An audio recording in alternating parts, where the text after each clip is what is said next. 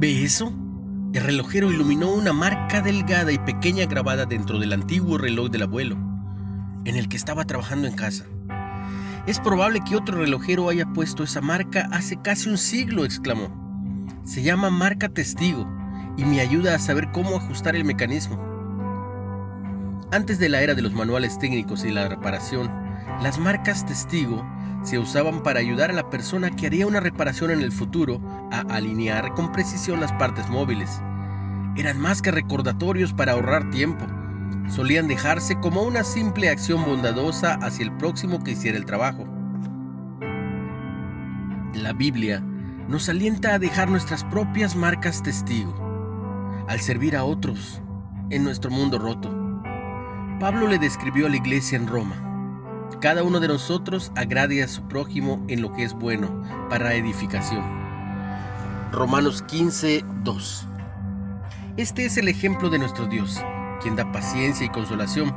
Se trata de ser un buen ciudadano, tanto en la tierra como en el cielo. Nuestras marcas testigo tal vez parezcan insignificantes, pero pueden hacer una diferencia vital en la vida de alguien. Una palabra alentadora, una ayuda financiera a un necesitado y un oído atento son actos bondadosos que impactan para siempre. ¿Estás dejando marcas y huellas en esta vida? ¿O solo estás de paso? Una reflexión de James Bank.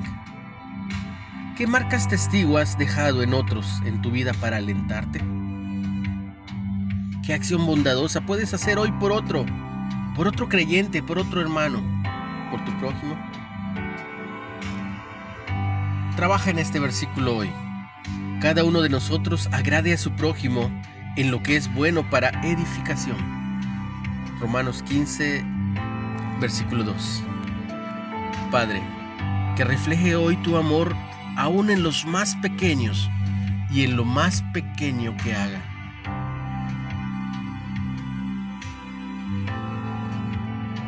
Recibe mucha bendición. Tú y los tuyos en el nombre de Jesús.